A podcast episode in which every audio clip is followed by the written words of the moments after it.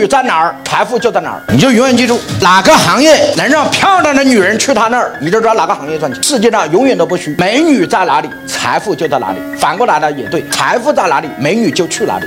所以哪个行业赚钱？你看现在是直播电商赚钱吗？所以你看是线上一堆是吧？主播都在做直播电商嘛？哎，现在短视频赚钱吗？那全中国的很多的漂亮的女孩子都在那儿拍短视频嘛？哎，是不是嘛？你永远记住，美女在哪儿，财富就在哪儿。那同样看一家公司有没有实力，看什么？美女，各位老板，请美女是要付出代价的。你不要看到这个老板的秘书身材好，长得漂亮，那你没有看到这个老板为这个秘书所付出来的代价。